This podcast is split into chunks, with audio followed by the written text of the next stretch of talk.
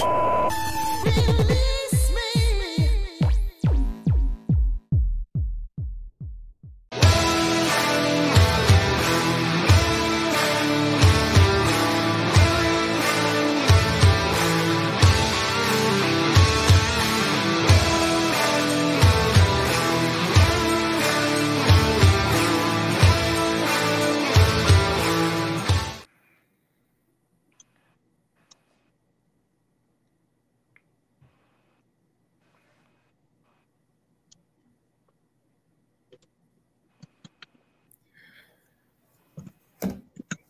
Hola, hola, buenas noches, ¿cómo están? Hola, hola, buenas noches a todos, ¿cómo están? Feliz de estar en un programa más aquí acompañándolos en Escuadra Deportiva.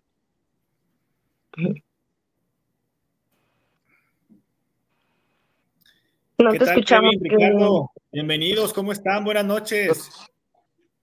Creo que estamos algo trabados todos, al parecer. Ya. Ya, creo, ya, ya te escuchas bien.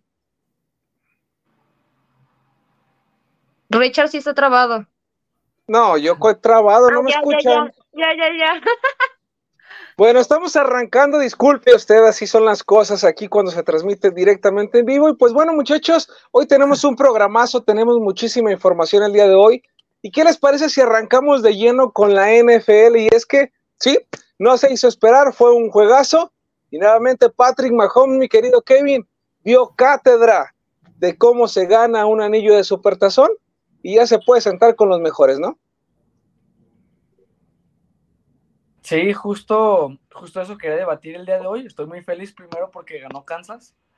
Y creo que sí, Patrick Mahomes indiscutiblemente se sentó en la mesa de Tom Brady, que pues ya consiguió su tercer Super Bowl. Y creo que siendo muy definitivo, creo que siendo justamente el MVP, porque bien lo decíamos, en el último, en el último, en la última ofensiva de Kansas, en el tiempo extra, tenía toda la responsabilidad Mahomes, porque estaba por debajo en tres puntos. O sea, era matar o morir. Y creo que Kansas sabía esto de antemano y creo que le puso toda la confianza en Mahomes, que al final no terminó defraudando y pues dio cátedra, mostró porque es el mejor quarterback del momento y creo que está muy lejos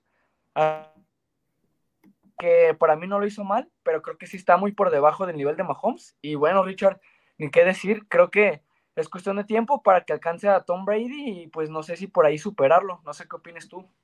Mira, yo creo que vamos a, vamos a desmenuzar un poquito lo que fue el partido. Yo sí considero, ojo, que sí Kansas termina cerrando mejor el partido, pero tuvo un inicio bastante incierto. El primer tiempo fue desastroso. Pacheco no, no con, o sea, no generaba una sola yarda para los, para los jefes de Kansas. entonces, yo sí veía honestamente eh, el panorama muy gris, muy complicado para los jefes, pero seamos realistas, San Francisco es el que termina regalando el partido. San Francisco se equivoca. Tuvo muchas veces el balón, Mahomes no entraba, no conectaba, no, no generaba primero y diez, y San Francisco no aprovechó esas oportunidades, entonces termina desaprovechando y después, bueno, se meten contra Patrick Mahomes en el agregado y terminan siendo masacrados. Ahora, hablando sobre si se puede sentar, obvio, ya está con tres Super Bowl, al igual que Troy Aikman, que los ganó con los Vaqueros de Dallas, está uno de Joe Montana, que incluso estaba ayer en el estadio apoyando, no sabemos, yo espero que a los 49 de San Francisco, porque hay que decirlo que también jugó para los jefes, y acercándose, acercándose a Tom Brady, que dicho sea de paso para la gente nueva del Super Bowl, pues es el máximo ganador de anillos, incluso por encima de cualquier equipo, Kevin. Sí, totalmente. Justo son los únicos tres jugadores en tener tres Super Bowls o más. Entonces, creo que también es un gran mérito. No sé si compararlo con Joe Montana, porque su equipo pues es San Francisco. Si bien jugó para Kansas, indiscutiblemente es, es un ídolo para los 49ers. Entonces, sí, pues como bien lo dijeron, estuvo ahí apoyando, pero creo que al igual que todos, pues nos deleitó el hecho de que Mahomes pueda disputar otro Super Bowl, el cuarto para él, y que, pues bien lo recordarás, Richard, es la tercera, la tercera ocasión en la que en, el medio tiempo se iba con una desventaja y que terminó remontando. Entonces, de hecho, en una entrevista Mahomes dijo que si no inician perdiendo los partidos, eso es lo que le da la emoción. Entonces, no sé, creo que son muchas cosas. Al final, son muchos factores por los cuales terminan coronándose Kansas City. Ya lo dijiste. El fútbol que tuvo Pacheco, que estaba nada de llegar a zona de anotación, y que así como en los receptores de, de San Francisco, que al final terminó dando el primer touchdown a Kansas. Creo que es una cuestión de suerte. Al final, no sé si terminó ganando el mejor equipo, pero sí el que fue más contundente y creo que un arma secreta como Mahomes se destapó y al final terminó pesando lo que todos esperábamos sobre él.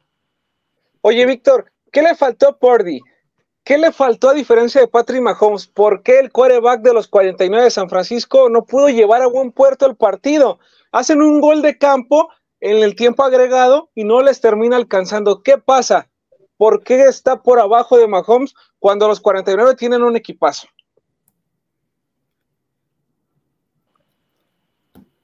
No te escuchas, amigo. No se escucha. Ya se salió, corrió. A ver, Dani, misma pregunta. ¿Qué pasa con Purdy? ¿Por qué Purdy termina entregando el partido? ¿Por qué no consigue acarrear eh, gran cantidad de yardas? ¿Y por qué está por debajo de Patrick Mahomes? ¿Qué le hace falta a este coreback para estar pues entre los grandes? No soy muy conocedora de equipos de Super Bowl, ni de los jugadores, ni de cómo jueguen, pero a lo que estuve viendo en el partido, puedo decir que ya se sentían con la victoria. Creo que estaban muy confiados en que iban a ganar, que ya al último no la iban a hacer. Entonces creo que fue un tema de confianza. Sentían que ya ellos ya eran los campeones, pero al ver cómo les dieron la vuelta, porque prácticamente lo superan, o sea, la mitad del, sí, antes del primer, del intermedio, perdón, iban ganando. Entonces, creo que esa primera mitad estuvo muy aburrida, a mi parecer. Creo que estuvo muy lento, muy calmado todo como que estaban muy confiados. Ya en la segunda mitad, ya ahí ya empieza a haber más juego, que es cuando empieza Kansas a anotar. Entonces sí creo que fue un tema de confianza. Siento que estaban muy seguros de que iban a ganar y no veían venir que al último pues iba a hacer esta jugada, ¿no? Que hace que Kansas pues termine llevándose el trofeo. Oye, Víctor, se notaba en la gente de Kansas al medio tiempo, como vio en la punta Dani, eh, no sabían qué estaba pasando. Pacheco no era el Pacheco de la temporada o por lo menos de los playoffs. Veíamos incluso a Patrick Mahomes con una cara desencajada en el banquillo porque no conectaban. Y incluso vimos a Kelsey reclamándole al coach.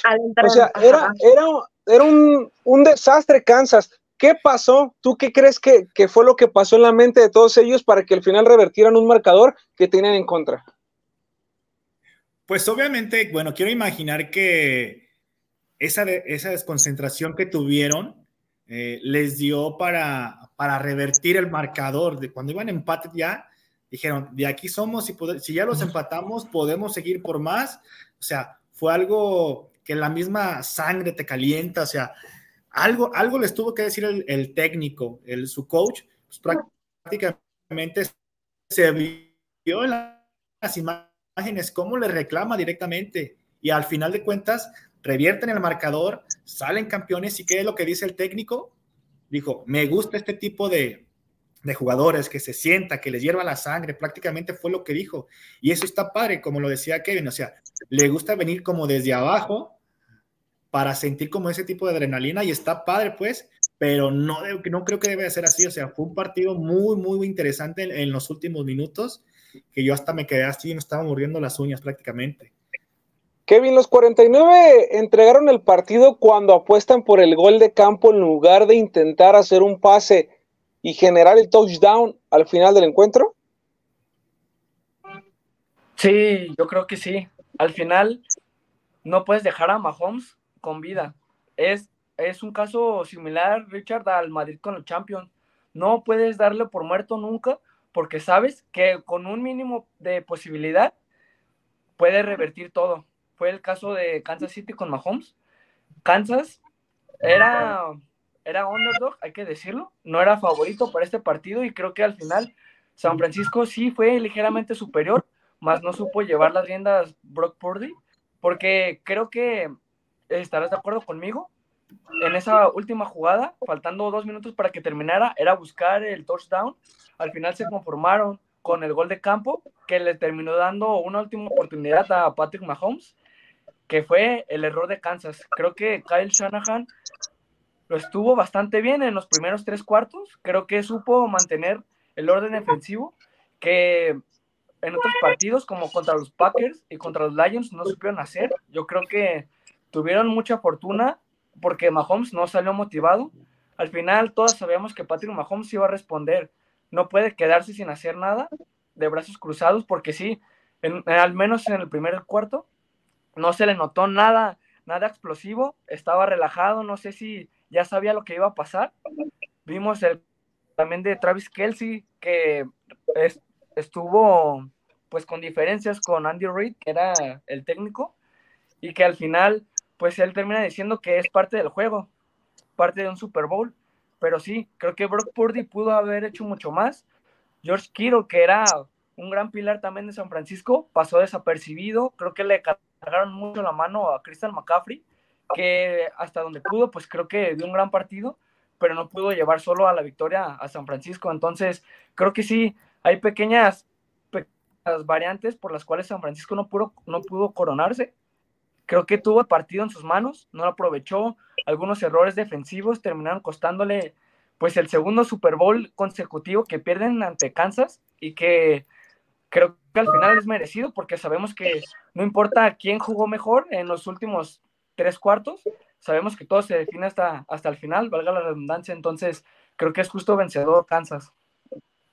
Lo de los jefes, Daniela, es algo que es histórico. Oye, es el campeón de Super Bowl. Perdón, se trabó, se trabó un poquito. Kevin, mencionabas algo eh, en tu comentario sobre que eh, que Mahomes a lo mejor ya sabía que iba a pasar, ya sabía el resultado. O sea, ¿no será que por ahí también va la cosa? no, por Dios, ni que fuera el Atlas. Si se fijan, no, no es ridículo. Si se fijan, había muchas tomas a quien, a quienes te enfocaban tanto. A Taylor Swift, pero porque es un artista de talla mundial, eso no tiene nada que ver, no es el América. los no, pero eso solamente es parte de la publicidad, por así decirlo, ¿no? También apareció en pantalla Leonardo DiCaprio, Paul McCartney, pues son los famosos que obviamente van a ver. Y Taylor Swift tiene su novio. ¿A poco Taylor Swift sacó más dinero de lo que puede generar el Super Bowl? Obvio no. Claro que no. No se sabe todo. ¿Cuánto hizo para, estaba en Japón, prácticamente en Japón, en China, algo así estaba? ¿Y cuánto hizo para llegar? Pero ¿sabes por qué? Porque también a ella le conviene, a ella le conviene porque el Super Bowl es uno de los eventos deportivos más vistos en la historia. A ella le conviene estar al cuadro, porque eso le va a seguir generando popularidad. Así termine con Travis Kelsey el día de mañana, Taylor Swift va a seguir siendo un artista de talla mundial. Porque que a lo mejor ahorita no necesita esa publicidad, pero nunca, nunca es malo tener más. Pero Entonces, sí, a ambos les conviene. está dando también a los Chiefs, ¿no?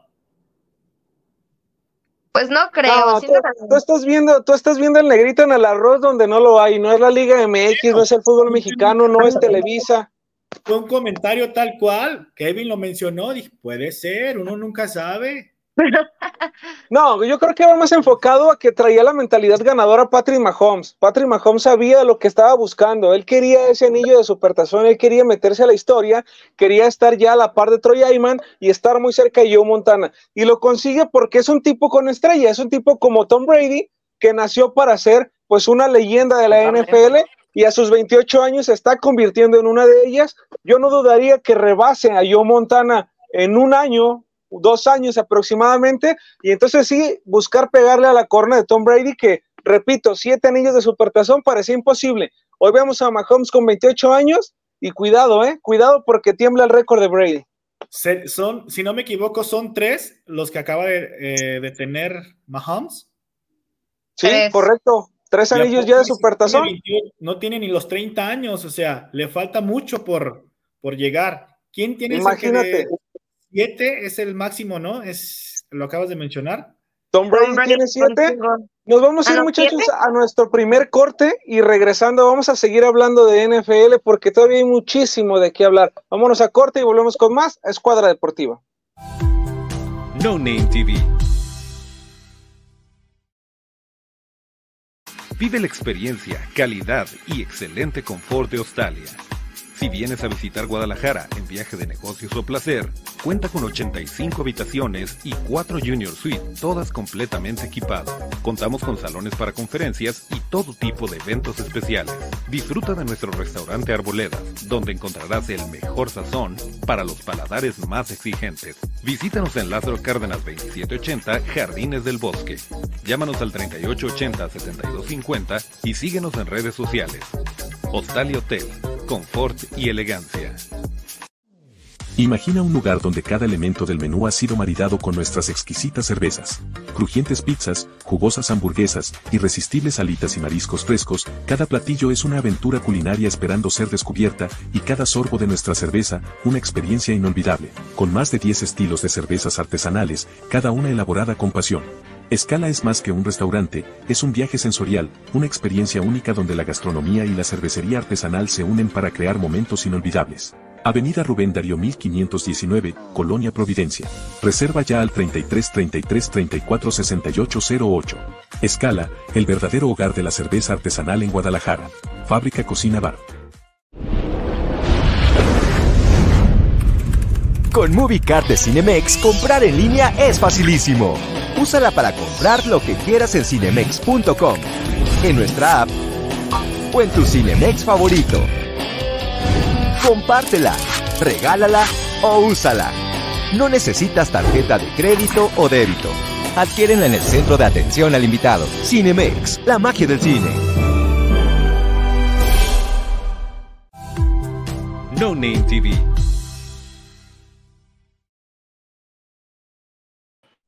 Ya estamos de regreso en la Escuela Deportiva y nos quedamos platicando de la historia que está generando Patrick Mahomes, un tipo que a sus 28 años ya tiene tres anillos de supertazón, rebasando a tipos como Peyton Manning, eh, como también Dan Marino, también ya rebasó a Ben Roethlisberger, está pegado ya con tres a Troy Ayman, que los consiguiera con los Vaqueros de Dallas, y a uno de Joe Montana. Kevin, Patrick Mahomes a su corta edad va a rebasar el récord que parecía imposible de Tom Brady?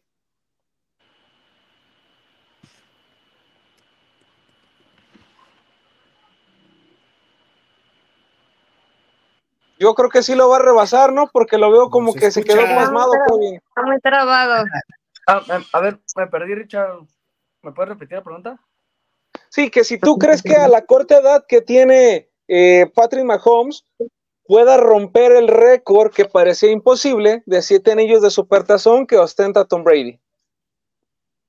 Pues es que es bastante difícil porque creo que todos coincidimos en que es Tom Brady, está Tom Brady aquí y después es el resto. Creo que, y con justa razón, es el mejor de la historia, pero a sus 28 años también tenía tres supertazones, como lo tiene ahora Patrick Mahomes, y que dijo que va por el tercer consecutivo. Entonces, no sé, la verdad que luce bastante difícil por cómo están las condiciones. Creo que cualquier equipo te puede dar pelea. Vimos cómo San Francisco se le complicó el camino de en su llave contra los Packers y contra Lions, que yo lo consideraba súper favorito y tuvo algún tropiezo por ahí.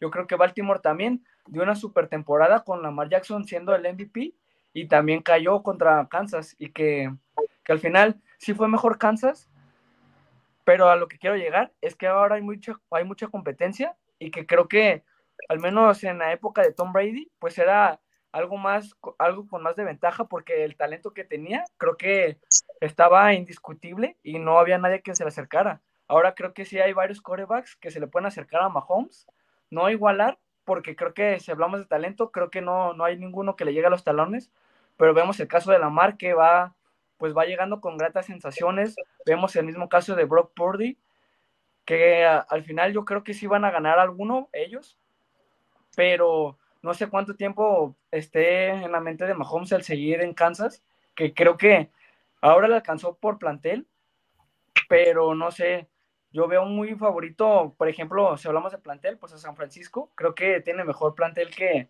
que Kansas. Si no es Travis Kelsey, que para mí es el mejor ala cerrada de la historia, y creo que ese es un tema más adelante a debatir, pero yo creo que tiene armas, pero también tiene serios contrincantes. Entonces, Richard, yo sí lo vería, yo lo pondría 50-50 en que puede llegar, porque ya vimos su capacidad, está comprobada. pero... Pues ahora sí que, Kevin, que los jefes... Digo que sí. Que, los jefes aprovechen a Mahomes porque lo mismo pasó con Nueva Inglaterra. Consiguieron seis anillos, se va Tom Brady y ahorita los Patriotas son una caricatura. Como caricatura, mi querida Dani, el medio tiempo, ¿qué te pareció Osher? Dios mío.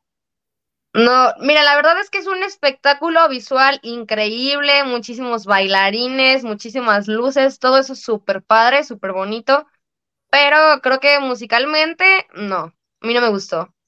Me gustó más musicalmente el de The Weeknd, que es así como el que más recuerdo que, que a mí me gustó. Creo que sí le faltó mucho vocalmente.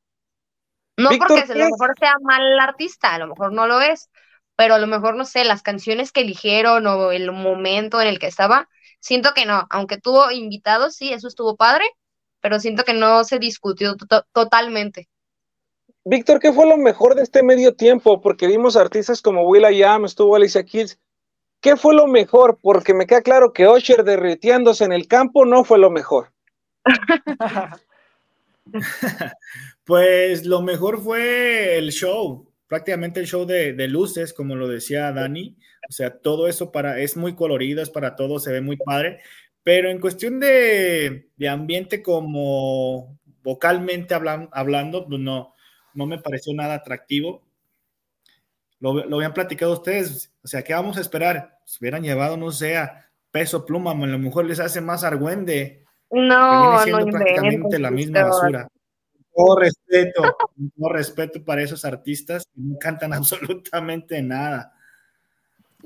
O mira, ya, bueno, no es que ya esto ya era muy anticipado, pero me quedé pensando que Taylor Swift, Swift puede ser invitada al próximo Super Bowl si todo sigue así con Travis Kelsey, ¿eh? ¿Quién sabe? Pues no sé, es muy difícil, es muy difícil. Puede ser. Es muy, difícil que tengamos un show importante. Eh, vaya, siempre va a existir la comparación, ¿no? Que ya estuvo The Weeknd, que ya estuvo J-Lo y Shakira, y también todos a beber porque siempre, y no me van a dejar mentir los que siguen en la NFL, van a irse todos a pensar en lo que hizo Michael Jackson. Ya no va a volver a pasar un espectáculo como el de Michael. Pero ver, por ejemplo, ayer a Usher derritiéndose y perdiendo el aire en las primeras canciones fue un desastre. Cuando sale Alicia Keys, le levanta un poquito el show, después viene Will.i.am que también le ayuda, recordando lo que pasó en aquel 2011 también en Super Bowl, donde eh, estaba Black Eyed Peas y invitado a pero no, o sea, siento que, va a haber 100%. Lo hicieron un tipo eh, escenario, un tipo concierto, creo sí, eh, todo, lo, todo lo montado fue bueno, pero vocalmente hablando, lo de Osher, pues nada espectacular, Kevin. Sí, creo que quedó de ver. No es, no es por comparar, pero creo que estuvo mejor el de Rihanna, porque al menos Creo que Rihanna es un artista más internacional. Creo que Usher está más centrado en el rango estadounidense, porque al menos acá en México no es tan popular. Y creo que eso también tiene que ver en el hecho de que no sepamos tantas canciones o que no, no conociéramos tanto. Creo que la canción que conocíamos todos, pues era la de Yeah, que, que fue la más popular, por así decirlo, que en su época pegó bastante y creo que desde ahí desapareció, al menos aquí en México. Y y pues sí, creo que lamentablemente ninguno ha, llenado la expectativa que dejó Michael Jackson, que creo que fue el mejor y por mucho. Y que al menos yo, ahorita Dani mencionaba el show de The Weeknd, yo me quedé con ganas de ver qué pudo haber pasado si no hubiera estado en la pandemia, porque yo es un, es un cantante al que sigo bastante y que creo que, al menos a mí, sí cumplió con las expectativas, pero, pero creo que sí me quedé con esas ganitas. Entonces, la verdad dudo, dudo que lleven a peso pluma, como decía Víctor. No creo que tengan, no creo que tengan tan mal gusto como para llevarlos, entonces, no sé. Sí, pues no. fue una expresión como tal por el show que no me gustó. Lo vi, no me gustó, la, la verdad, no me gustó nada. Incluso en el momento que estaba el show ya había memes. Sí, los vieron. De, lo malo de lo mal vocalmente hablando, o sea, yo no soy cantante ni nada, pero también, o sea, si estás llevando a una persona a un evento muy, eh, muy grande que es a nivel internacional y sales con ese tipo de, de voz, dices, wow, o sea. Pues mira, al final Usher terminó metiéndose en el evento más importante de los Estados Unidos y uno de los más importantes a nivel mundial y eso le va a dar mucho foco. Nos decía el productor, shows como el de Michael Jackson, de Madonna, Katy Perry, pues va a ser difícil que volvamos a ver alguno de esos, ¿no? O sea, no descartaría Taylor Swift y no por lo que tenga de relación con Travis Kelce, sino porque es un artista de talla mundial, un artista que podría hacer las cosas bastante bien en el Super Bowl, pero va de, va de, de más a menos, ¿eh? Los eventos de medio tiempo que antes era lo espectacular, por lo que muchas personas veían el Super Bowl, pues hoy en día pues termina siendo irrelevante cuando vemos shows tan caóticos como el que nos presentó Usher. Repito, es cuestión de gustos. Yo simplemente, yo expreso lo que vi y no me gustó. O sea, sí hubo bastantes invitados, repito, que ahí está Will.i.am, me gustó, Alicia Keys también vino a sumar, pero en sí Usher, cuando salió también con sus patines era ridículo. Si tuvieras la oportunidad de ¿a quién hubieras llevado tú? Pues mira, si hablamos de talla internacional, yo en estos momentos creo que si hubiera apostado por Taylor Swift. Lamentablemente, su pareja estaba en el Super Bowl, entonces ahí sí hubiera creado algo de polémica y conflicto. Eh, no veo algún otro artista en este momento de, de, ese peso que tiene Taylor Swift para poder apostar. Y quizá de él, pero creo que su estilo de música no va acorde al Super Bowl, aunque podría sorprendernos, ¿eh? Es que también es eso, yo creo que las canciones no eran tan movidas a lo mejor a como estamos acostumbrados de otros shows, también yo creo que tuvo eso que ver, incluso hasta las comparaciones que hicieron ya creo que sí sobrepasaron el límite, estaban comparándolo con el show de medio tiempo del partido del 28 de mayo, de la presentación del Chicharito, que hubo mejor espectáculo, entonces pues sí, las críticas estuvieron fuertes, a mucha gente sí no le gustó. Sí. Oye Richard, lo que sí, es que cuando, cuando se coronó Kansas, yo pensé que el MVP se lo iban a dar a Messi con eso de que ya están regalando todo. No me sorprendería, la verdad. Sí, también se llenó de, de memes las redes sociales haciendo referencia a eso, que Messi estaba ganando o le iban a dar el MVP, le iban a dar el Super Bowl, simplemente por existir, algo que nos tiene acostumbrados la FIFA. Y, y no, vaya, es un tema a lo mejor que va fuera de la NFL, pero pues qué bueno que, que, no existan esos favoritismos en este deporte como sí lo hay en el fútbol soccer, ¿no? En el americano es 100% deportivo, todo va en base a eso, por eso cada año terminan haciendo la selección de futbolistas universitarios, van atrayendo talento a los clubes y ahí está el resultado, ¿no? Vemos un Kansas que apostó por Mahomes, está dando grandes resultados y así ha habido bastantes, entonces... Repito, el tiempo nos dirá si Patrick Mahomes va a conseguir ser el número uno va a desbancar a Tom Brady. Lo que sí es que ya está en los libros de historia de la NFL, ya está a la par de muchos y se puede sentar a comer con los grandes sin ningún problema, ¿eh? Incluso Oye, lo decías, Kevin, rebasó a Peyton Manning. Ya, rapidito, solo les quiero decir, aquí la producción nos pasó los cinco mejores conciertos y el primero es el de Prince en el Super Bowl del 2007. Uh -huh. Después es el de Michael Jackson en el del 93, que creo que es el mejorcito. Después el de Shakira y J. Lo del 2020. Uy, el que es del Dr. Lu y compañía del 2022. Y al final el de Lady Gaga del 2017. Así que, ¿qué opinan? ¿Están de acuerdo? No, para nada estoy de acuerdo con que esté Shakira y J. Lo. Fue bastante paupérrimo su concierto, ¿eh? No. ¿Por qué no? Creo que este listado no es el productor a cuestión de. No. No me puedes decir nada. Gustó más que el de Usher. Gustó no. más que el de Usher. Ah, obvio, pero Usher van 50 supertazones, va a estar en el número 50. Pero colocar el de Shakira con J-Lo, no, no sé, siento que el espectáculo fue bastante, bastante malo. Ninguna de las dos ya estaba en edad de dar un espectáculo adecuado. Entonces, yo creo que no, esta lista se la inventó el productor porque es de acuerdo a sus gustos y él nos está poniendo lo que él quisiera ver, ¿no? No la realidad de las cosas.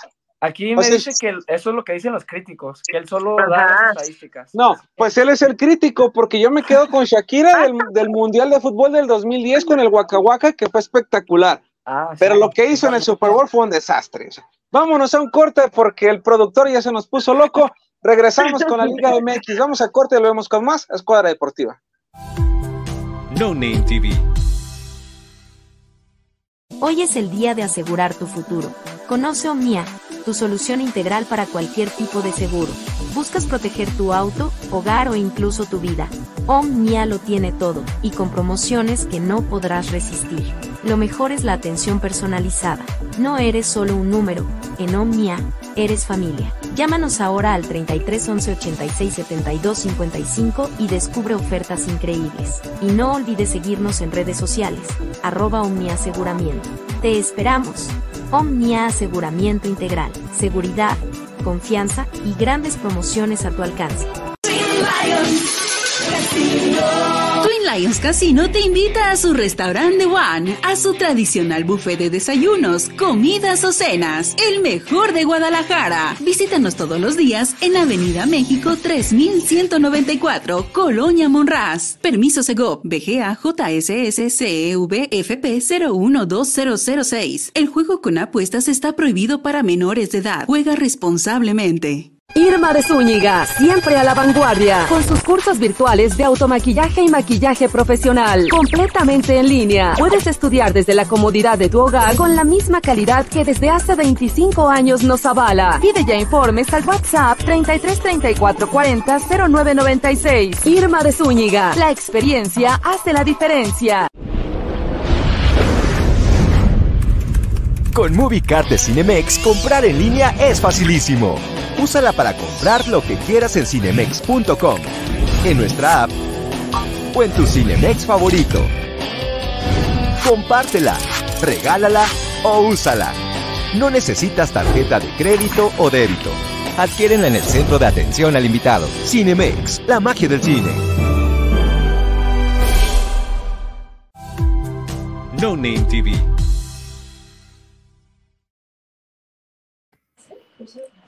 Pues ya estamos de regreso y completamente en vivo y no sé por qué con la imagen de Taylor Swift besando a Travis Kelsey. No sé si es el sueño guajiro del productor, algo está pasando. Pues a ver cuánto le dura. Taylor, date cuenta, ve cómo le gritó el coach. Ahí no es, ahí no es. Pero bueno, vamos a hablar eh, ya directamente de lo que es la Liga MX. Y es que, bueno, hay un buen momento que está teniendo ya Guadalajara. Empezó a ligar victorias en la Liga MX y el proyecto Fernando Gago comienza a funcionar. Ricardo Marín regresó de la lesión bastante bien, ha aportado bastante al equipo. Kate Cowell cuando entra revoluciona la ofensiva y el Pocho Guzmán y Eric Gutiérrez van tomando el control del medio terreno. Hoy en día, mi querido Víctor, viendo este rebaño sagrado en la cancha, ¿para qué está Chivas en la Liga MX?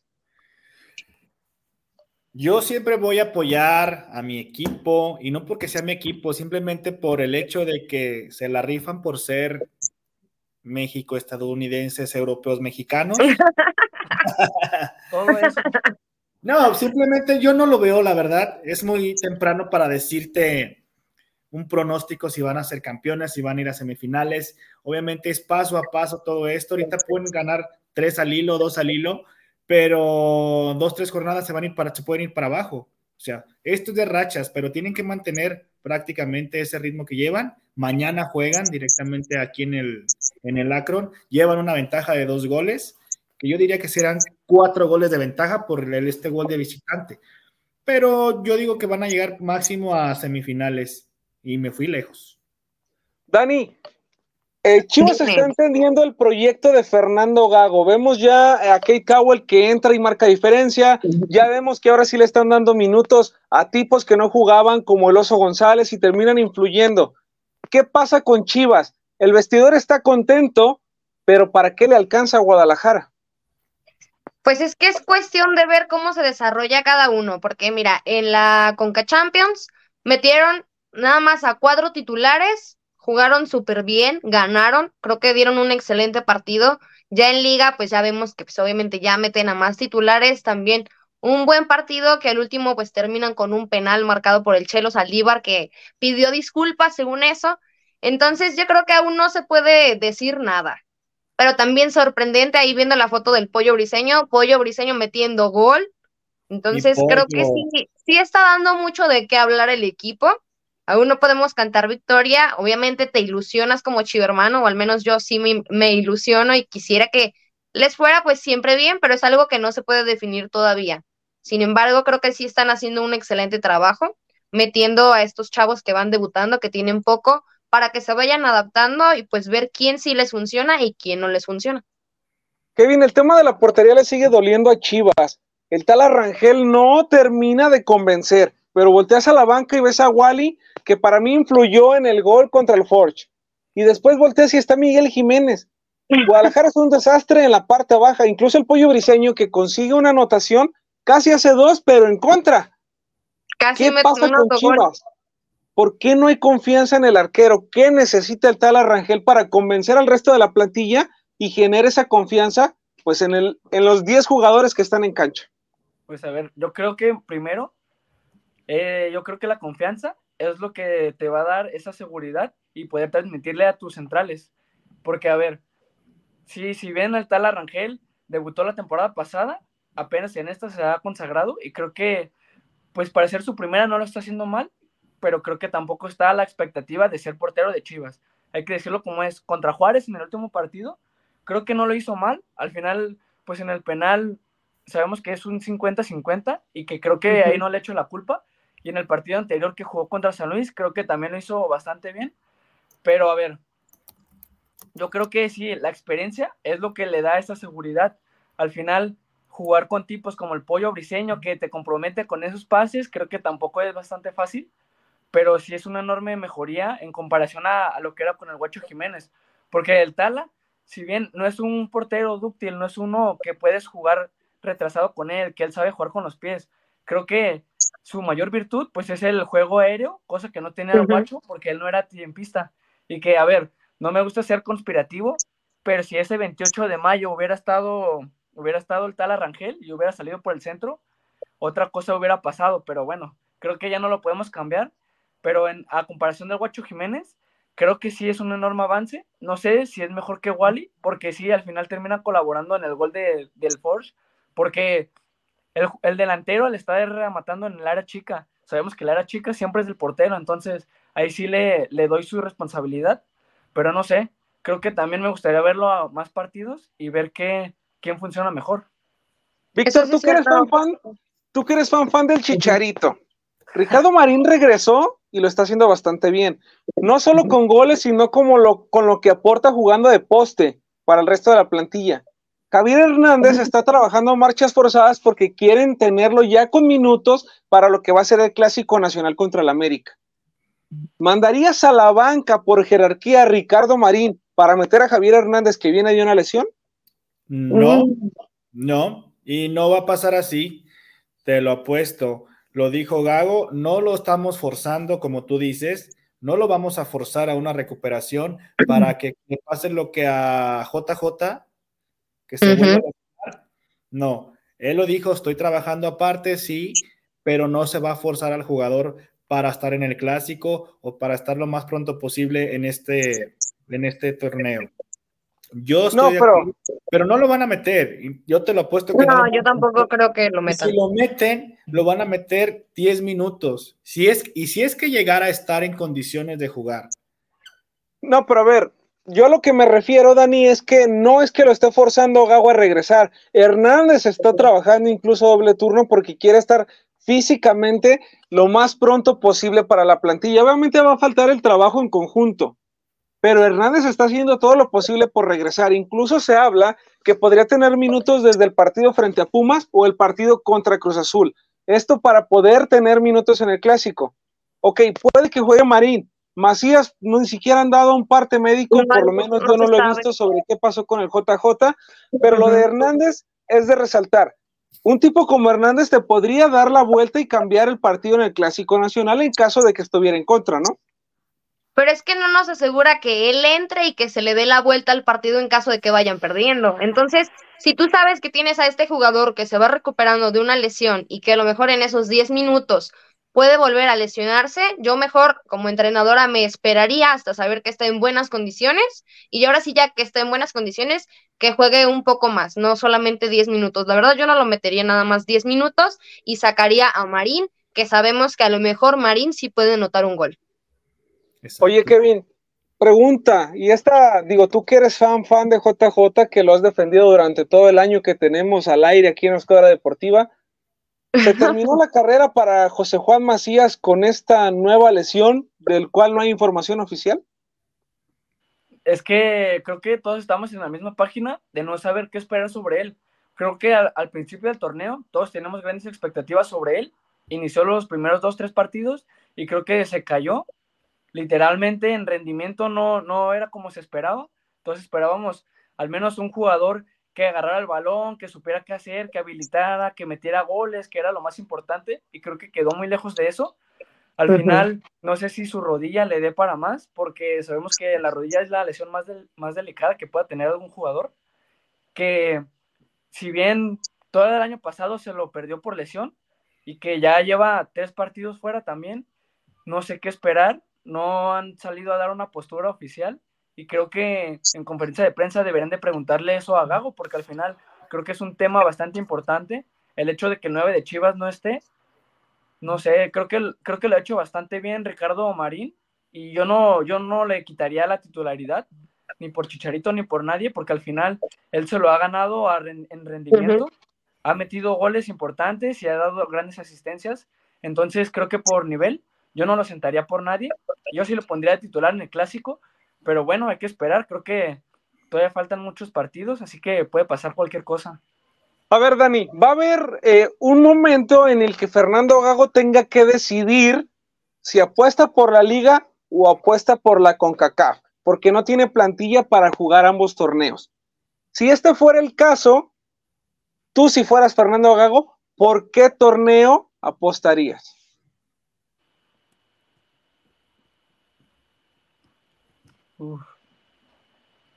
Es fácil, Dani, es fácil. Mm, no sé. Pues tal vez la liga. Sí. Yo sí elegiré la Liga MX. ¿Por qué la liga, mi querido Víctor? Es muy fácil. ¿Por qué la liga? Porque tu acérrimo rival ya tuviera dos. Sí. Prácticamente. Y tienes que ir por esa liga tal cual, por la 13, a como dé lugar. Creo que es lo primordial para, para Chivas, porque tú lo has dicho, o sea, América tiene buena plantilla todavía y ahí va el América. Imagínate que te vas por la Conca Champions y América queda campeón otra vez. Aparte de otros equipos. Lo, hablábamos, lo hablábamos en los programas anteriores, hasta tú mismo lo dijiste, tú América de Closet, dijiste, Chivas se tiene que ir por la liga, pero a ver, muchachos, ¿hacia dónde va esta pregunta y por qué se las hice? Ok, sabemos todos como aficionados de Guadalajara que Chivas tiene que apostar por la liga, pero Fernando Gago es un técnico que necesita proyección internacional y la proyección internacional no la va a conseguir jugando la liga, la va a conseguir en la CONCACAF apostando llegar al Mundial de Clubes, ¿no? Totalmente, y creo que yo estoy de acuerdo con ustedes en que la prioridad debe ser la liga, pero si damos un ojito a la CONCA Champions, tampoco se puede descuidar. Después de este partido, seguramente se van a enfrentar al América. Y tampoco puedes darte el lujo de estar con la banca, porque con el, con el cuadro con el que iniciaste contra el Forge, América te va a meter tres goles en tu casa, entonces creo que tampoco se puede minimizar el torneo, porque al final termina, termina siendo un clásico, sean peras o sean manzanas, creo que deben de ganar todos los clásicos, así que no se puede dar el lujo. Si yo fuera Gago, yo daría prioridad al menos en estos partidos en la Conca Champions. Ya, pues si te eliminan la América, ahora sí ve con todo en la liga. Porque también no creo que si, en caso de que pase a cuartos de final, no creo que tampoco le dé o le quite esa importancia a la Conca Champions. Entonces creo que también es un punto a tomar en cuenta. Es que eso sí, es cierto, sí. Sí debe de elegir bien a qué jugadores va a meter en ambas ligas, porque sí es cierto, o sea, si entra con la plantilla que jugó contra el Forget, no, Chivas sale, literalmente. No, y van a ser tres clásicos, digo, obvio, estamos apostando a que Chivas y América clasifiquen, pero si es así, se les van a juntar tres clásicos, tres clásicos en un periodo muy corto de días. Van a jugar en el Akron 2 y en el Estadio Azteca sería el otro. Entonces, híjole, sí tiene una losa, yo, yo concuerdo con lo que dice Kevin, es apostar por la CONCACAF, tratar de eliminar al América, y entonces una vez eliminándolo, ya apostar por la liga, porque puedes perder el clásico contra América en la liga, y eso no influye, son tres puntos. Pero si pierdes la llave en la CONCACAF, pues nuevamente tu acérrimo rival te estaría eliminando. Pero bueno, nos vamos a ir a nuestro último corte y regresando ahora sí vamos a hablar de la CONCACAF, porque está, está calientito el tema. Vamos a corte y lo vemos con más. No Name TV Vive la experiencia, calidad y excelente confort de Australia. Si vienes a visitar Guadalajara en viaje de negocios o placer, cuenta con 85 habitaciones y 4 Junior Suite, todas completamente equipadas. Contamos con salones para conferencias y todo tipo de eventos especiales. Disfruta de nuestro restaurante Arboledas, donde encontrarás el mejor sazón para los paladares más exigentes. Visítanos en Lázaro Cárdenas 2780, Jardines del Bosque. Llámanos al 3880-7250 y síguenos en redes sociales. Hostal y Hotel confort y elegancia. Imagina un lugar donde cada elemento del menú ha sido maridado con nuestras exquisitas cervezas, crujientes pizzas, jugosas hamburguesas, irresistibles alitas y mariscos frescos, cada platillo es una aventura culinaria esperando ser descubierta, y cada sorbo de nuestra cerveza, una experiencia inolvidable, con más de 10 estilos de cervezas artesanales, cada una elaborada con pasión. Escala es más que un restaurante, es un viaje sensorial, una experiencia única donde la gastronomía y la cervecería artesanal se unen para crear momentos inolvidables. Avenida Rubén Darío 1519, Colonia Providencia. Reserva ya al 33 33 34 68 08. Escala, el verdadero hogar de la cerveza artesanal en Guadalajara. Fábrica Cocina Bar. Con MovieCard de Cinemex, comprar en línea es facilísimo. Úsala para comprar lo que quieras en cinemex.com, en nuestra app o en tu Cinemex favorito. Compártela, regálala o úsala. No necesitas tarjeta de crédito o débito. Adquiérenla en el centro de atención al invitado. Cinemex, la magia del cine. No Name TV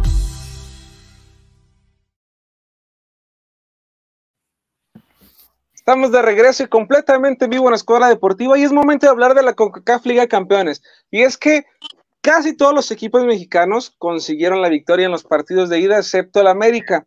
Por ahí generaron eh, demasiada controversia en redes sociales, manifestando que el rival que enfrentó el América era un rival más fuerte que el que enfrentaron las Chivas. ¿Es así esta idea, mi querido Víctor?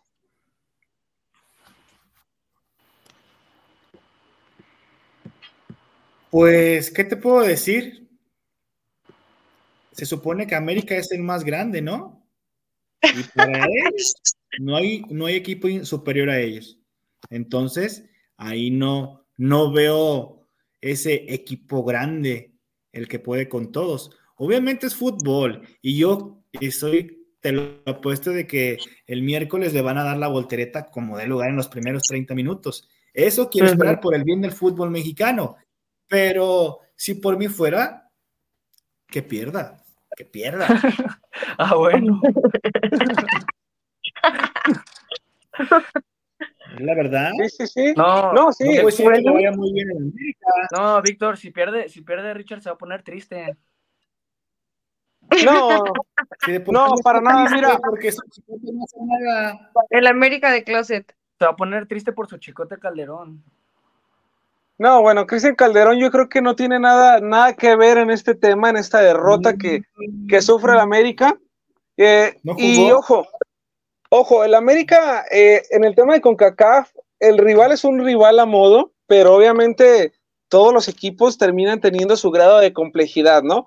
No dudo que América sí pueda darle la vuelta, sí pueda generar dos o tres anotaciones en el primer tiempo, pero vaya, también si le hacen uno, cuidado, ¿eh? Porque podría ir revertirse el marcador. Nadie esperaba que perdiera, incluso fue el único equipo mexicano que perdió la ida. Pero vaya, en el papel luce sencillo, pero incluso me atrevería a decir que el de Chivas contra Forge no está cerrado. Puede Guadalajara venir a especular en el Akron, puede equivocarse y tirarse a defender, y por ahí le meten un sustito, ¿no? No sé, yo siento que sí lo gana Chivas. Sencillo, lo gana Chivas. Richard, no hay que moverle tanto. América va a remontar y Chivas mañana va a ganar fácil. Tampoco hay que, tampoco hay que, vender siempre todo. es que, claro, claro está en que los equipos mexicanos son superiores, al menos al equipo de Nicaragua, que bien, sí, le compitió bien al América, pero es un pretexto. América no se puede dar el lujo de perder contra estos equipos, la verdad. Por el plantel que tiene, viene de ser campeón del fútbol mexicano. América con el plantel B tuvo que haber ido a ganar a Nicaragua, no se pudo, pero le va a dar la vuelta en el Azteca. Creo que está cantadísimo que, que André Jardine va a poner su cuadro titular y va a resolver el partido en el primer tiempo. Entonces, y creo que Chivas también. Chivas va a jugar con la banca y también va a ganar cómodamente. Sí, pero y no que Chivas que... con puro debutante. Entonces, nada. No, uy, no, sí, con el debutante de 38 años en la lateral derecha, Dani. Por supuesto, debutante, bueno, Chapo cuatro titulares, Cuatro titulares. Chavo Ruco, Chavo Ruco. Mira, yo, aquí lo que, lo que estoy escuchando de ustedes se me hace una falta de respeto para el resto de los equipos, porque hablan como con la selección mexicana. Ay, es que México le tiene que ganar fácil a El Salvador y a Guatemala. Y a México se le ha complicado, se le ha, pero se le ha complicado. Es como decir que la selección mexicana está para campeona del mundo. Pues no, el fútbol va creciendo y la selección mexicana se está estancando. Estamos diciendo que América viene de ser campeón. Entonces, ¿por qué no ganarle a un equipo como esos? Es lo que estamos recalcando. América viene de ser campeón. La selección mexicana ya sabemos. Oye, y no es faltarle al respeto, no es faltarle al respeto a los demás equipos. De hecho.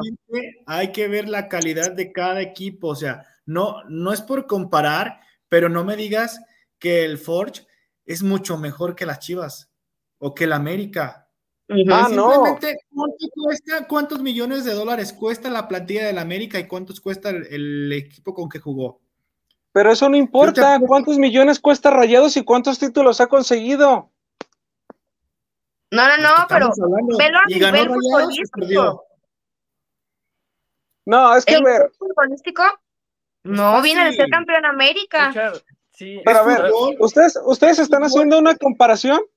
No, ustedes están haciendo una comparación eh, así de, ah, es que no, este equipito no va a poder contra este. A ver, tiempo. el productor, Richard. Es como decir que el medio tiempo de Shakira y no fue malo. Pues sí, obvio, fue muy malo. Pero bueno, ese es un tema que ya pasó. El productor ha de estar viendo la repetición de ese Super Bowl para encontrarle lo bonito, algo que fue paupérrimo. Pero regresando al tema de CONCACAF, a ver, ustedes están minimizando. El Real Madrid, Kevin, ha perdido partidos con equipos tan malos como Las Palmas, como el Almería. ¿Por qué no creer que un equipo como el Forge podría derrotar a Chivas. Claro que puede. Son 11 contra 11 en el terreno de juego. ¿Hay más calidad de un lado? Sí. Pero a decir, con los Chivas va a ganar tranquilamente, híjole, no sé. ¿eh? ¿Tú ves, Richard, tú ves al Force ganando, metiéndole tres goles en el, en el Akron a Chivas? Perdón, es que me perdí con el comentario tan absurdo del productor. Mira, yo no, yo no veo, yo no veo que Forge pueda ganarle el partido a Guadalajara. Yo a lo que voy es que si los equipos mexicanos salen a especular, salen a cascarear, a pelotearle a estos rivales, les podrían complicar la estadía. O sea, si la tienen un poco más sencilla, sí, pero tienes que salir a ganar, tienes que salir a hacer goles, no salir a especular. Pues Ahora sí, Guadalajara va a meter un equipo mucho más alterno del que jugó en el partido de ida. Y el Chapo Sánchez es un desastre, es el peor lateral derecho que hay hoy en día en la liga. Pero aún así ganó Chivas. ¿Por qué América no ganó? es que, a ver, creo que todos conocemos sus debilidades. Creo que todos sabemos que estos equipos son solo de relleno. Sabemos que, el Force, con el simple hecho de llegar a la CONCACAF, ya es un mérito. Él sabe al enfrentarse a Chivas que no va a pasar de ronda. Es como el Tri, Richard. Al saber que va a llegar a cuartos de final, ya se dan por servidos. Se dan por bien servidos porque sabe que no alcanza para más. Es conocer tus debilidades y tus fortalezas. Y creo que eso de pensar, de imaginar cosas fregonas, como dice el nuevo fichaje del rebaño, pues sí, ya puede aplicar, pero en este caso no, porque la, plantilla del Force es sumamente inferior. Fernando Gago se puede dar el lujo de meter al tapatío mañana y va a resolver el partido, Richard. Ya cuando, ya cuando se enfrenten a los equipos de MLS, ahí sí va a estar más parejo el tiro. Ahí sí, no hay que, no hay que dimensionar otras cosas. Ahí sí están a la par. Incluso, incluso los equipos de NFL, de NFL, perdón, de la Major League Soccer no están a la par, ¿eh? No están a la par. La MLS está superior ya a la Liga MX en algunos de los equipos que van a ser los importantes. Vamos a ver al Miami. el Miami está por encima. Sí, Richard, tómate esa cucharadita de miel, por favor.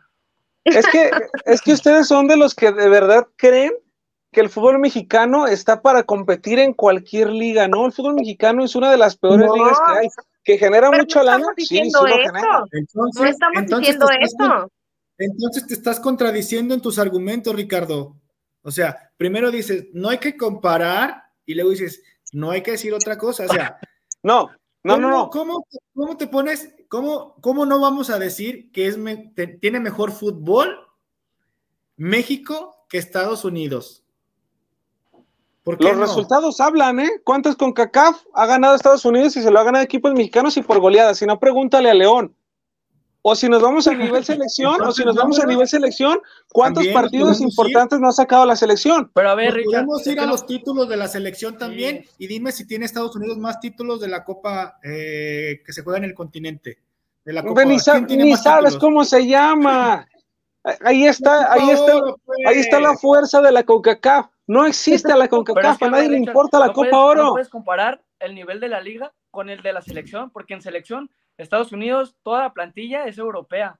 En México tienen 10 seleccionados. Tienen 10 seleccionados. También son europeos, pero no juegan. menos en Europa. A ver, Richard, entonces danos tus argumentos. ¿Por qué el América no ganó? ¿Qué fue lo que le faltó? ¿Por qué fue el único equipo de la Liga MX que no ganó?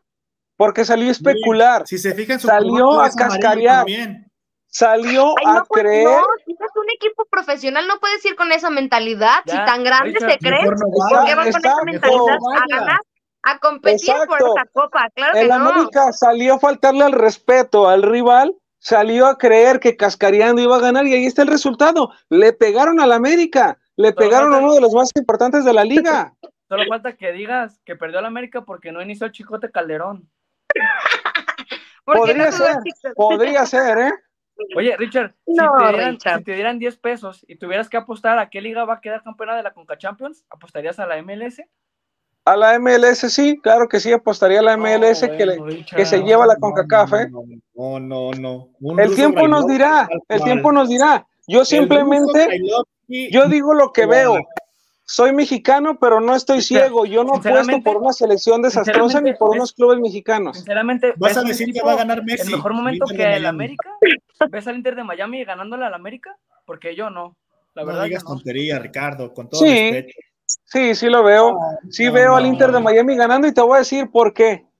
Lo veo ganando porque está Messi. Y al estar Messi, pero pues le regalan todo. El jugador número 12 va a estar en Miami, no va a estar en el América. Ahí va a estar la gran diferencia. América juega con 12, Richard. América también juega con 12. Pero no es tan fuerte el América en CONCACAF. ¿Por qué ganó el Inter? ¿Por qué le ganó el Cruz Azul? Penales inventados, eh, faltas de último minuto que no eran faltas. Es lo que estoy diciendo. Por eso, porque está Messi y tienen un jugador más que es el árbitro. Igual el América. Igual el América. Pero Messi, Messi más que el América. ¿Por qué el América no ganó? Dani, ya lo dije diez veces. Porque salió a especular y salió a burlarse del rival. Hoy en día, si pues Chivas hace lo mismo, cuidado, ¿eh? pues yo solo espero que Chivas no salga a especular porque si pierden los voy a ver llorando y diciendo es que el árbitro perjudicó, ¿no? Como todos los chillermanos del planeta. no hablamos del penal inventado? Del penal inventado que le hicieron al América. ¿Por qué no hablamos de ese tema? No, pues háblalo si quieres. A ver, tú eres el americanista. Yo no, ya volteaste bandera. A ver, ¿por qué no me hiciste un tema? Sobre eso? Osvaldo Sánchez, Richard. Ya. Yo no sé, mira. en América también. Álvaro Morales. Yo no, soy, yo no soy americanista, simplemente no me dejo llevar por unos colores. Yo me quito la camiseta no como ustedes tres, que son unos títeres y que creen que el futbolista mexicano está por encima. Que siguen creyendo, que siguen creyendo en los proyectos de Amaury Vergara en Guadalajara. Claro que no. Soy un fanático del deporte, señor. Bueno, ya nos está acordando el productor, yo creo que ya tiene sueño. Esto, ya, ya, ya, ya está peor que la Arriba las chivas, Richard. Señores, se nos está yendo el programa, no sin antes agradecerle a todos ustedes que se dieron el tiempo de escucharnos el día de hoy. Recuerden que todos los lunes tenemos una cita en punto de las nueve de la noche para debatir sobre los temas más importantes. Por lo pronto, a nombre de Daniela Gutiérrez, Víctor Sandoval, Kevin Mendoza, yo soy Richard Rodríguez. Un saludo también al productor y sigue viendo J-Lo y Shakira para que tú mismo te creas que fue un buen evento. Hasta luego.